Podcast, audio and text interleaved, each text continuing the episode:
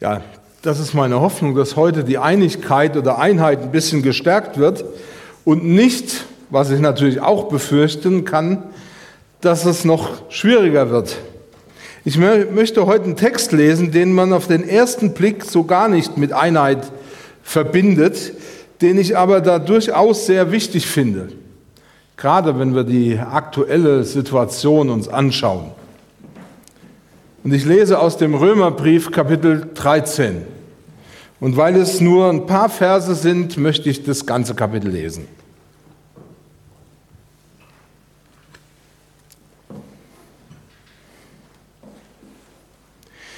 Jeder Mann sei untertan der Obrigkeit, die Gewalt über ihn hat. Denn es ist keine Obrigkeit außer von Gott, wo aber Obrigkeit ist, ist sie von Gott angeordnet. Darum, wer sich der Obrigkeit widersetzt, der widerstrebt Gottes Anordnung. Die ihr aber widerstreben, werden ihr Urteil empfangen. Denn die Gewalt, äh, denn die Gewalt haben muss man nicht fürchten wegen guter, sondern wegen böser Werke. Willst du dich aber nicht fürchten vor der Obrigkeit, so tue Gutes, dann wirst du Lob von ihr erhalten denn sie ist Gottes Dienerin dir zu gut. Tust du aber Böses, so fürchte dich, denn sie trägt das Schwert nicht umsonst. Sie ist Gottes Dienerin und vollzieht die Strafe an dem, der Böses tut. Darum ist es notwendig, sich unterzuordnen, nicht allein um der Strafe, sondern auch um des Gewissens willen. Deshalb zahlt er ja auch Steuer, denn sie sind Gottes Diener, auf diesem Dienst beständig bedacht. So gebt nun jedem, was ihr schuldig seid. Steuer dem die Steuer gebührt, Zoll dem der Zoll gebührt, Furcht dem die Furcht gebührt, Ehre dem die Ehre gebührt. Seid niemand etwas schuldig, außer dass ihr euch untereinander liebt. Denn wer den anderen liebt, der hat das Gesetz erfüllt.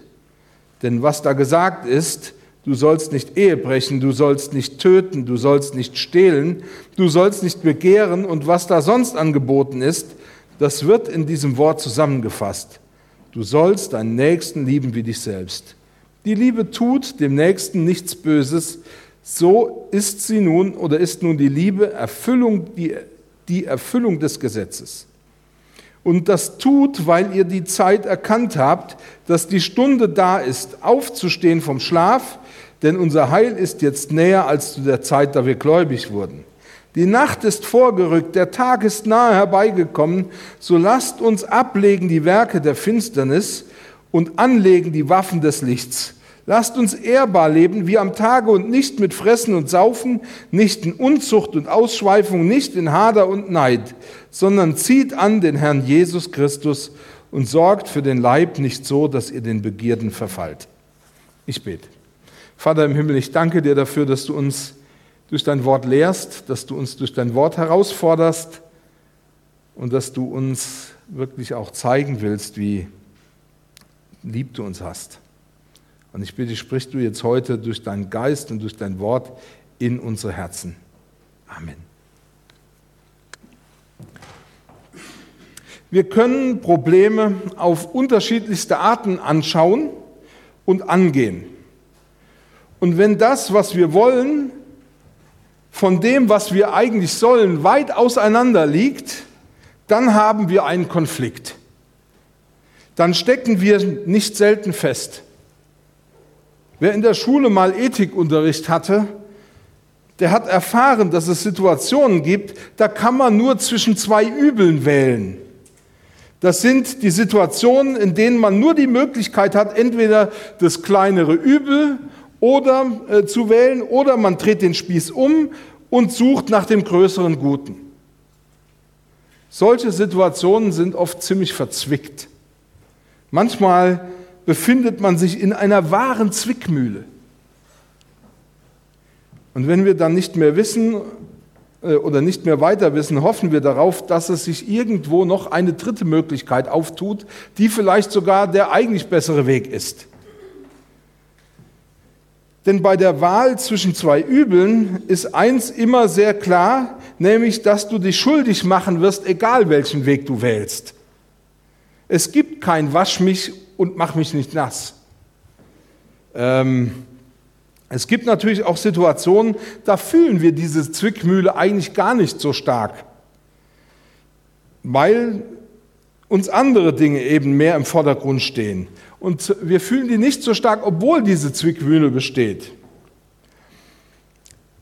Du stehst vor der Herausforderung, also ich habe ja ein relativ altes Auto und dann steht man irgendwann mal wieder vor der Herausforderung, dass man ein neues Auto braucht. Und dann kannst du zwischen heutzutage zwischen Hybrid, zwischen Benzin, zwischen Diesel oder Elektroauto wählen. Du stehst vor der Herausforderung, das irgendwie hinzukriegen. Und wenn ich das richtig verstanden habe, habe ich mitbekommen, dass egal welches Auto ich kaufe, es irgendwie der Umwelt schadet. Ja, wenn ich ein E-Auto kaufe, das hat zwar keinen Schadstoffausstoß, aber in der Batterie sind irgendwelche seltenen Stoffe enthalten, die die Umwelt beschädigen. Diesel hat ja sowieso einen schlechten Ruf und wenn ich dann ein anderes kaufe, dann habe ich auch irgendwelche Probleme. Dann kommt noch dazu, dass dieses Auto ja nicht aus Bambus gebaut ist, sondern aus Plastik und Metall. Manchmal haben wir scheinbar, ja, wie gesagt, die, diese, diese problematische Wahl zwischen zwei Übeln. Wir blenden das allerdings, je nachdem, in welcher Situation wir sind, meistens relativ gut aus. Zum Beispiel, weil wir ein Auto brauchen und weil es ja bequem ist, ein Auto zu haben. Aber über die Konsequenzen für andere denken wir selten oder gar nicht nach. Ich ehrlich gesagt auch nicht. Die eigentliche Frage ist doch die, nach welchen Kriterien entscheidest du dich? Wer sagt dir, was in diesem Fall richtig oder falsch ist? Oft treffen wir unsere Entscheidungen ja relativ unbewusst. Es kommen manchmal ja noch Faktoren dazu, die uns vom Eigentlichen ablenken, die uns neue Gedanken geben. So zum Beispiel beim Autokauf, indem ich darauf hingewiesen werde, dass ich ja eine Farbe wählen sollte, wie das Auto hat, oder welche PS-Zahl das hat, oder welche Extras, oder wie das Preis-Leistungs-Verhältnis ist. Das löst das Problem nicht, das lenkt mich aber ab. Solche Dinge lenken uns häufig von dem eigentlichen Problem ab. Und dann gibt es natürlich auch Probleme, die bringen unser Blut zum Kochen. Und heute habe ich ein bisschen vor, ich dachte, es ist kalt. Ich hoffe, dass ich euch ein bisschen zum Kochen bringe, damit es euch auch wieder warm wird. Also, wie gesagt, da stehen wir plötzlich auf der einen Seite und mein Gegenüber auf der total anderen Seite. Da besteht eine Zwickmühle darin, weil wir, dass wir nicht wissen, wie wir unsere Positionen halten können und trotzdem wieder zusammenkommen. Wie wir trotzdem wieder zusammenfinden. Jeder glaubt, die richtige Position zu vertreten und er glaubt natürlich, dass der andere falsch liegt. Das ist auch eine Zwickmühlensituation. Ich muss nur heute das Stichwort Corona äh, in den Mund nehmen und sofort befinden wir uns in zwei Lagern, wenn nicht sogar mehr. Die Frage ist, wie können wir wieder auf einen gemeinsamen Nenner kommen? Ich möchte es gleich vorweg sagen, dass es mir vor allem darum geht, dass wir geistlich denken lernen dass wir lernen, uns an Gottes Wort zu orientieren und dass wir lernen, das zu nehmen und in unseren Alltag zu, zu überführen oder einzufügen. Und der Umgang mit Corona ist eigentlich nur ein willkommenes Beispiel. Also es könnte auch ein anderes sein. Als ihr heute Morgen hierher gekommen seid, habt ihr euch vielleicht schon geärgert, dass ihr Masken tragen musstet. Andere waren heilfroh, dass Masken getragen werden, dass man Abstand wahren muss, oder dass ihr nur mit Masken singen durftet. Ich beobachte das ehrlich gesagt schon eine ganze Weile und habe festgestellt, dass die einen sagen, ich komme nur in den Gottesdienst, wenn diese Dinge eingehalten werden. Und die andere Gruppe sagt, ich finde all diese Maßnahmen total übertrieben. Ich habe gar keine Ahnung, ob es das Virus überhaupt gibt oder ob mir irgendetwas untergeschoben wird, was mir meine Freiheitsrechte einschränkt. Wenn ich euch jetzt die Möglichkeit lassen würde, mal darüber zu diskutieren, wer jetzt recht hat, Ich glaube, ich brauche kein Wort mehr sagen, der Gottesdienst ist dann rum. Unser Problem scheint natürlich auch daran zu liegen, dass wir nicht in jedem Fall wissen, ob unsere Quellen, die uns beeinflussen, auch seriös sind. Beziehungsweise ob dort so viel Sachverstand ist, dass die Lage auch richtig beurteilt werden kann. Ich persönlich muss sagen, ich fühle mich in dieser Frage immer hin und her gerissen. Ich kann beide Seiten verstehen. Trotzdem ähm, stelle ich fest, dass dieses Sachverhalten oder dieses Verhalten mit Corona immer mehr zur Glaubensfrage wird. Und das macht mir Angst. Und deswegen ging es mir darum, das auch heute Morgen in der Predigt anzugehen.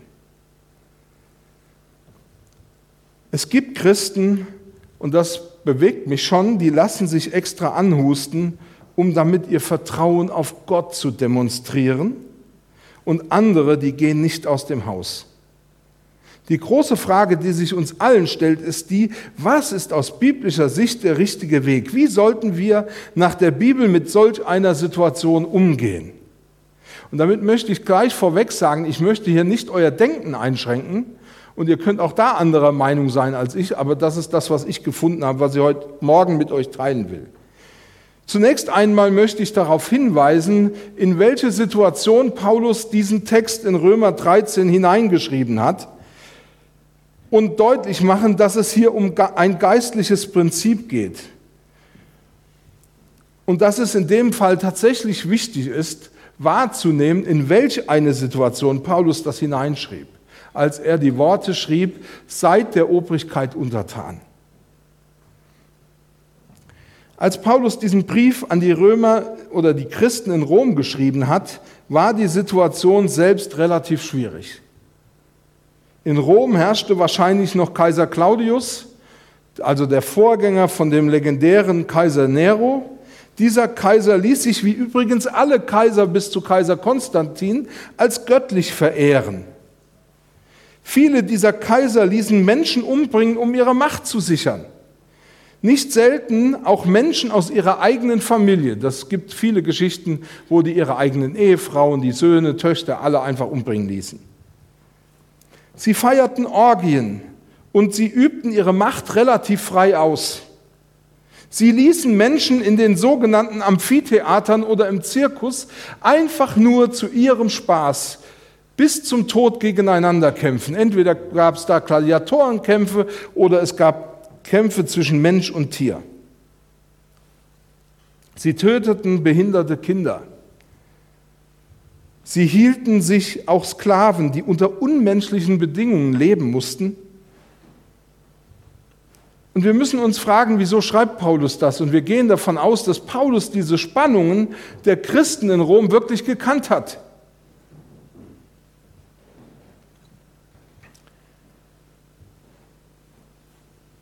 Sie stellten sich die Frage, die Christen in Rom, die das natürlich betraf, stellten sich die Frage, sollen wir einer Obrigkeit treu sein, die unseren Gott nicht anbetet oder sich Jesus Christus hingegeben hat? Sollen wir einen Staat mit unseren Steuern finanzieren, wenn er das Geld doch nur für den Bau des nächsten Tempels irgendeiner heidnischen Gottheit verwendet? Corona scheint uns ja ziemlich in Probleme zu verwickeln. Manchmal sogar bis zu dem Punkt, wo wir uns fragen müssen, kann eine Gemeinde das überhaupt noch aushalten, ohne daran zu zerbrechen? Und ich glaube, solange wir uns nur an einem vordergründigen Problem festbeißen, wird es sehr schwierig, geistlich Gemeinschaft zu erhalten. Denn mittlerweile um das noch einmal zu sagen, ich habe das ja eben gesagt, äh, deutlich zu machen, ist es tatsächlich eine Glaubensfrage geworden, wie ich mich zu Corona und den vor, äh, vorgegebenen Maßnahmen verhalte. Schauen wir aber in Gottes Wort hinein, und das ist mein Anliegen heute Morgen, schauen wir in die Bibel hinein, dann erleben wir, wie Paulus an dieser Stelle den Druck von den Römern nimmt und ihnen klare Aussagen mitgibt. Und wir beschäftigen uns heute mit den Aussagen, die Paulus gemacht hat und schauen, was das für unsere Situation bedeutet. Wir tun das, weil Paulus zeigt, wie wir geistlich mit solchen Fragen umgehen sollen.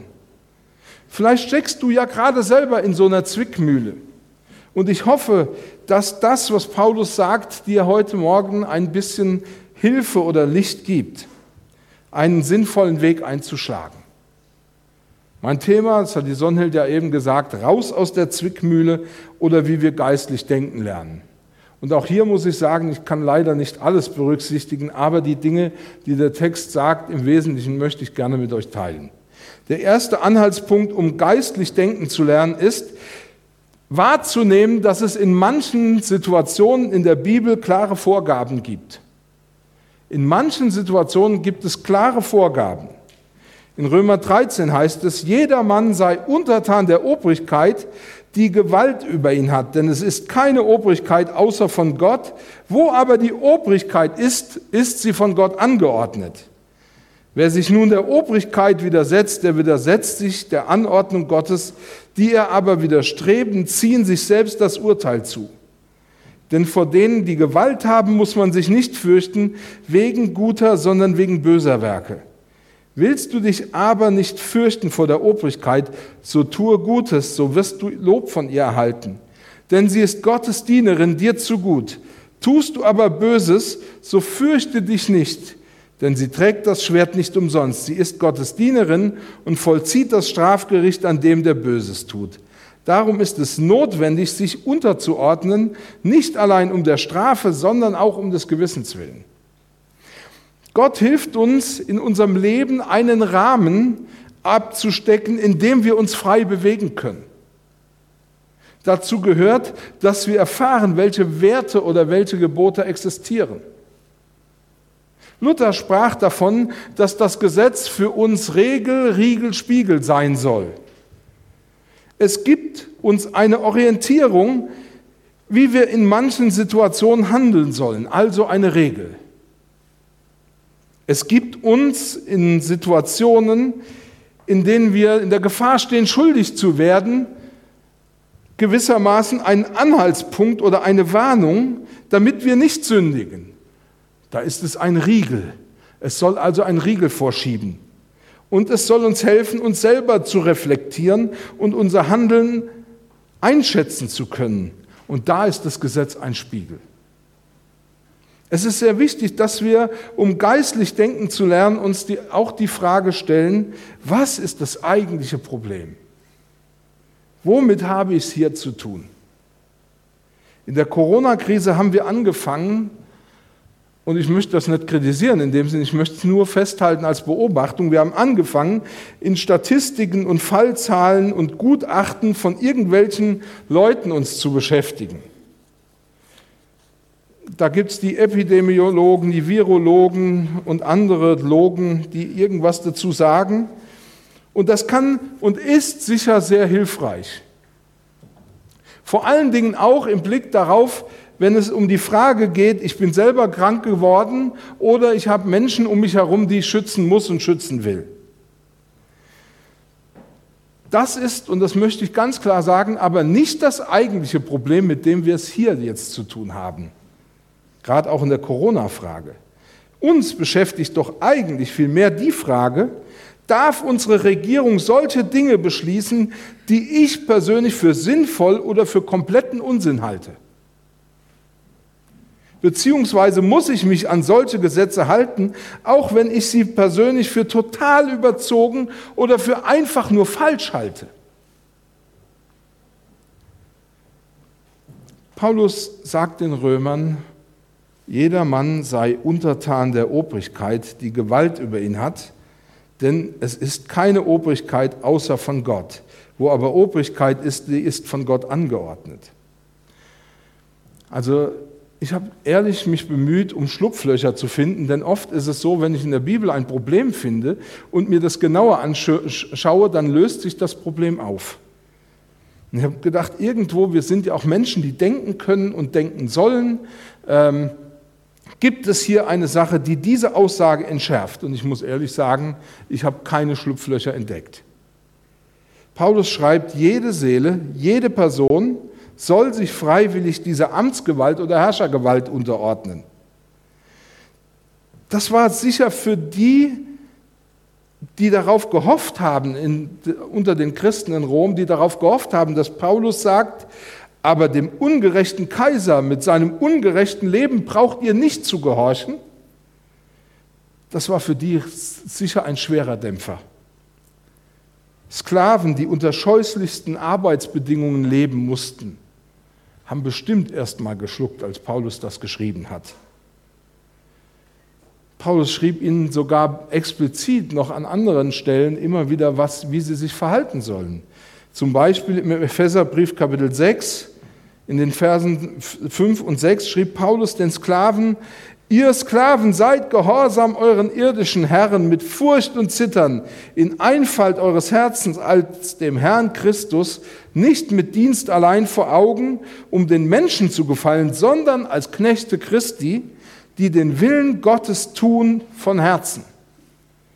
Und Titus schrieb er im Titusbrief dass er es den Sklaven weiter sagen sollte, den Sklaven sage ich, dass sie sich ihren Herren in allen Dingen unterordnen, ihnen gefällig sein, nicht widersprechen, nicht veruntreuen, sondern sich in allem als gut und treu erweisen, damit sie der Lehre Gottes, unseres Heilandes, Ehre machen in allen Stücken. Paulus meinte also diese Anweisung, jede Person sei der Obrigkeit, die Gewalt über ihn, unter hat, äh, über ihn hat, untertan, offenbar sehr ernst. Er hätte das sonst niemals den Sklaven gewagt, diese Anweisung zu geben, dass sie sich ihren Herren gegenüber gehorsam verhalten sollen, obwohl diese Herren überhaupt nicht nett zu ihnen waren. Und warum sollten sie das machen? Sie sollten das machen, weil sie so zeigen konnten, dass sie Gott treu sind und dass sie gut sind. Und weil sie so, sagt Paulus, der Lehre Gottes Ehre machen. In unserem Text spricht Paulus sogar davon, dass wir die Waffen des Lichts anlegen, wenn wir gehorsam sind und ehrbar leben. Es geht scheinbar nicht um die Frage, ist unsere Gesetzgebung gerecht?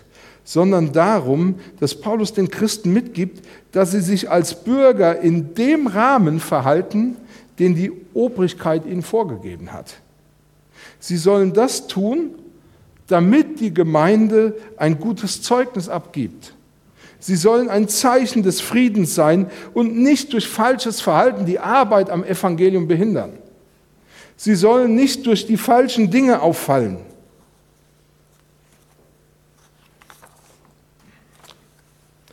Nun wissen ja einige von euch, dass in Apostelgeschichte 5, und das hat mir auch immer wieder mal Leute gesagt, ähm, Petrus und die Apostel vor dem Hohen Rat standen und, und ihnen verboten wurde, das Evangelium zu sagen. Und dass Petrus folgende Antwort gegeben hat. Man muss doch Gott mehr gehorchen als den Menschen. Die Frage ist natürlich, können wir mit dieser Stelle praktisch unsere Stelle in unserem Text in Römer 13, jedermann sei der Obrigkeit untertan, die Gewalt über ihn hat, einfach aushebeln? Das ist doch die spannende Frage. Das heißt, müssen wir uns nur bewusst machen, dass wir Gott einen höheren Gehorsam schuldig sind als gegenüber Menschen und wir, dann können wir sagen, jedes weitere Gesetz ist zu ignorieren. Die Antwort lautet verständlicherweise nein. Das können wir nicht, denn Paulus schreibt, denn es ist keine Obrigkeit außer von Gott. Wo aber Obrigkeit ist, die ist von Gott angeordnet. Als die Apostel vor dem Hohen Rat standen und diese Worte sprachen, man muss Gott mehr gehorchen als den Menschen, da hatte man die Apostel damit bedroht, dass sie nichts mehr von Jesus oder dem Evangelium sagen durften oder predigen durften. Da war der Hohe Rat im Begriff, jede christliche Gemeinschaft zu verbieten und damit den Gottesdienst und das Leben mit Jesus Christus total zu unterbinden. In diesem Fall galt und gilt die Aussage und Anweisung, man muss Gott mehr gehorchen als den Menschen. Es ist wichtig, dass wir uns die Situation anschauen, in der in der Bibel etwas gesagt wird und dann feststellen, ob das zu dem passt, was wir an anderer Stelle lesen. Unser Kriterium zu unserer Zeit, wenn wir jetzt über Corona wieder nachdenken, ist nicht, wird unsere Gemeinschaft irgendwie erschwert oder eingeschränkt. Unser Kriterium dafür, in welchem Fall wir Gehorsam verweigern dürfen und auch vielleicht unbedingt sollen, ist dieses. Wird die Verkündigung des Wortes komplett verboten oder wird geistliche Gemeinschaft im Sinn eines totalen Verbotes untersagt? Und zwar mit dem Ziel, das Evangelium zu stoppen und zu verbieten. Ist das nicht der Fall, dann haben wir es nicht mit solch einem Fall zu tun, in dem es berechtigt wäre, die Karte zu spielen, man muss Gott mehr gehorchen als den Menschen.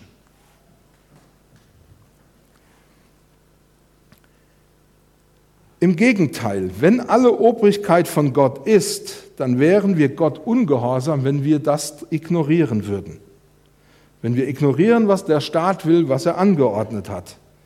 Ich muss ehrlich sagen, dass ich mich darüber wundere, dass zum Beispiel im Fall von Hygieneverordnungen oder Corona-Maßnahmen von Christen damit argumentiert wird, dass ja, christliche Gemeinschaft eingeschränkt wird oder sogar durch diese Maßnahmen zerstört wird.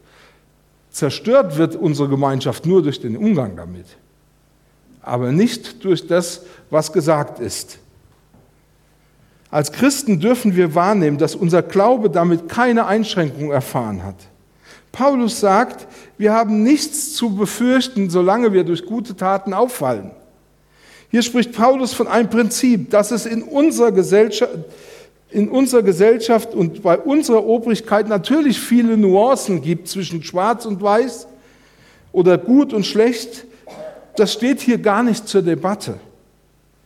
Paulus sagt nicht, jede Obrigkeit muss zu 100 Prozent gerecht sein und im besten Sinne rechtsstaatlich sein. Er sagt, es gibt keine Obrigkeit, ohne dass sie von Gott eingesetzt ist. Ich möchte ein zweites sagen. Beschäftige dich mit dem Richtigen. Das ist die Frage, wenn wir geistlich denken lernen, müssen wir immer uns auch fragen, was ist das Richtige, mit dem ich mich jetzt beschäftigen sollte. Und Paulus sagt in Vers 8 und folgenden, seid niemand etwas schuldig, außer dass ihr euch untereinander liebt. Denn wer den anderen liebt, der hat das Gesetz erfüllt. Denn was da gesagt ist, du sollst nicht Ehe brechen, du sollst nicht töten, du sollst nicht stehlen, du sollst nicht begehren. Und was da sonst angeboten ist, das wird in diesem Wort zusammengefasst. Du sollst deinen Nächsten lieben, wie dich selbst. Die Liebe tut dem Nächsten nichts Böses. So ist nun die Liebe des Gesetzes Erfüllung. Und das tut, weil ihr die Zeit erkennt, nämlich dass die Stunde da ist, aufzustehen vom Schlaf, denn unser Heil ist jetzt näher als zu der Zeit, da wir gläubig wurden. Wenn wir uns den ganzen Text anschauen, Römer 13, dann werden wir feststellen, dass es im Wesentlichen zwei Teile gibt. Der eine Teil besteht aus einem Gebot und seiner Begründung. Der zweite Teil jedoch beschäftigt sich damit, worauf die Christen in Rom ihre ganze Kraft ausrichten sollen. Wir können uns über das Gebot, jeder Mann sei der Obrigkeit untertan, lange aufregen. Aber dann vergessen wir, was wir eigentlich in dieser Welt sein sollen. Ein Licht für eine dunkle Welt dann vergessen wir, dass wir Menschen sind, die den Auftrag haben, den Nächsten zu lieben. Auch das ist ein geistlich-ethisches oder ethisch-geistliches Prinzip. Also wenn dir langweilig ist und du nicht weißt, was du tun sollst, dann lies vielleicht mal nicht so viel Statistiken, sondern such deinen Nächsten und zeig ihm deine Liebe. mich auf den Nächsten auszurichten und ihm die Liebe Jesu zu zeigen, das ist das, was Paulus uns hier empfiehlt. Und dann macht er uns deutlich, dass wir wenig Zeit haben. Jesus kommt wieder, seine Wiederkunft ist näher herangerückt. Paulus sagt, jeder Tag, der vergeht, bringt uns unserem Ziel der Wiederkunft von Jesus ein Stückchen näher. Und diese Zeit, die dir bis dahin noch bleibt, widme der Liebe dem, zum Nächsten. Liebe deinen Nächsten wie dich selbst. Liebt, weil ihr erkennt, dass die Zeit der Wiederkunft Jesu nahe gekommen ist. Ich habe vor einiger Zeit ein Buch geschenkt bekommen mit dem Titel Wach auf, ähm, die Zeit ist nah oder so ähnlich heißt es. Und Paulus sagt euch und sagt auch uns und mir, wach auf, Jesus wird wiederkommen, deshalb fang an zu lieben. Er will sogar sagen, dass die Liebe zum Nächsten das Zeichen dafür ist, dass du wach bist. Die Frage ist nur, wie sieht denn diese Liebe zum Nächsten aus? Wie macht die sich bemerkbar? Meint die, den Nächsten zu lieben, ich sende ihm gute Gefühle, also Good Vibrations für die Jungen. Paulus spricht hier eher ja davon, dass wir unsere Liebe dem Nächsten zeigen, indem wir ihm Gutes tun. Oder indem wir darauf schauen, was dem anderen dient, indem wir unserem Nächsten gegenüber uneigennützig sind, nicht, indem wir nicht in unserem Handeln unsere Ehre suchen, sondern die des anderen. Ich war ja über zehn Jahre lang selbstständig und ich habe immer wieder den Satz gehört, tu Gutes und rede darüber. Also stell dich mit dem, was du tust, in den Vordergrund. Spende einem Kinderhospiz 10.000 Euro und schreib das in der Zeitung. Ja? Das ist eine gute Marketingstrategie, wenn ich deutlich machen will, dass ich ein guter Typ bin, der ethisch super ist und meine, was weiß ich, meine Produkte könnt ihr alle äh, super kaufen bei mir. Aber Paulus würde sagen, gib diesem Kinderhospiz 10.000 Euro und halt den Mund. Sag gar nichts. So kannst du diesen bedürftigen Kindern deine Liebe zeigen. Du weißt, Jesus wird wiederkommen. Setz dich für andere ein, damit sie erfahren, was Jesus für dich getan hat. Ja, setz dich auch für Gerechtigkeit ein, wenn es um andere geht. Aber sei trotzdem bereit, dich unterzuordnen und deinen Platz als Bürger einzunehmen damit deutlich wird, dass du das tust, was Gott sagt. Und du ein Zeugnis in dieser Welt bist. Was heißt das jetzt für unseren, unseren Umgang mit Corona? Ich habe gar nicht viele Handlungsempfehlungen. Das eine ist, zieh die Maske an, halt die Abstände ein, desinfiziere deine Hände.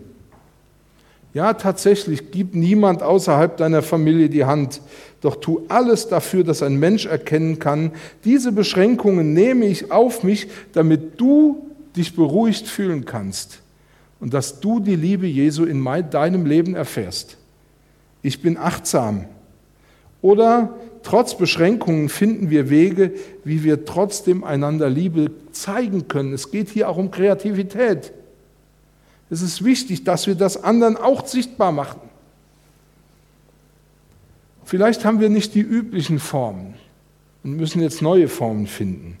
Aber trotzdem können auch wir Wege finden, die ausdrücken, ich will dich lieben, wie Jesus mich liebt. Amen. Und ich bete nochmal. Vater, ich danke dir dafür, dass du uns dein Wort gegeben hast. Und ich bitte dich, dass dein Wort uns heute wirklich auch Orientierung gibt. Hilf, dass wir darüber nachdenken und dass wir uns so entscheiden, wie es dir gefällt. Amen.